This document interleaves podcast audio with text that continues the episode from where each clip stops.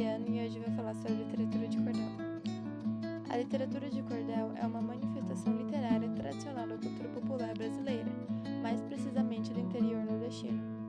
No Brasil, a literatura de cordel adquiriu força no século XIX, entre 1930 e 1960.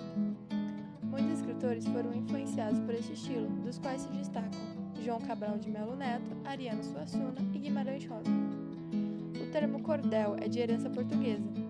Essa manifestação artística foi introduzida por eles no Brasil em fins do século XVIII. Em sua origem, muitos poetas vendiam seus trabalhos nas feiras das cidades. Todavia, com o passar do tempo e o advento do rádio e da televisão, sua popularidade foi decaindo.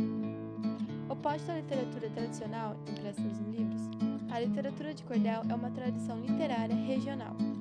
Sua forma mais habitual de apresentação são os folhetos, pequenos livros com capas de estilografura que ficam pendurados em barbantes ou cordas, e daí surge seu nome. A literatura de cordel é considerada um gênero literário geralmente feito em versos. Ela se afasta dos canones na medida em que se incorpora uma linguagem e temas populares. Além disso, essas manifestações recorrem a outros meios de divulgação.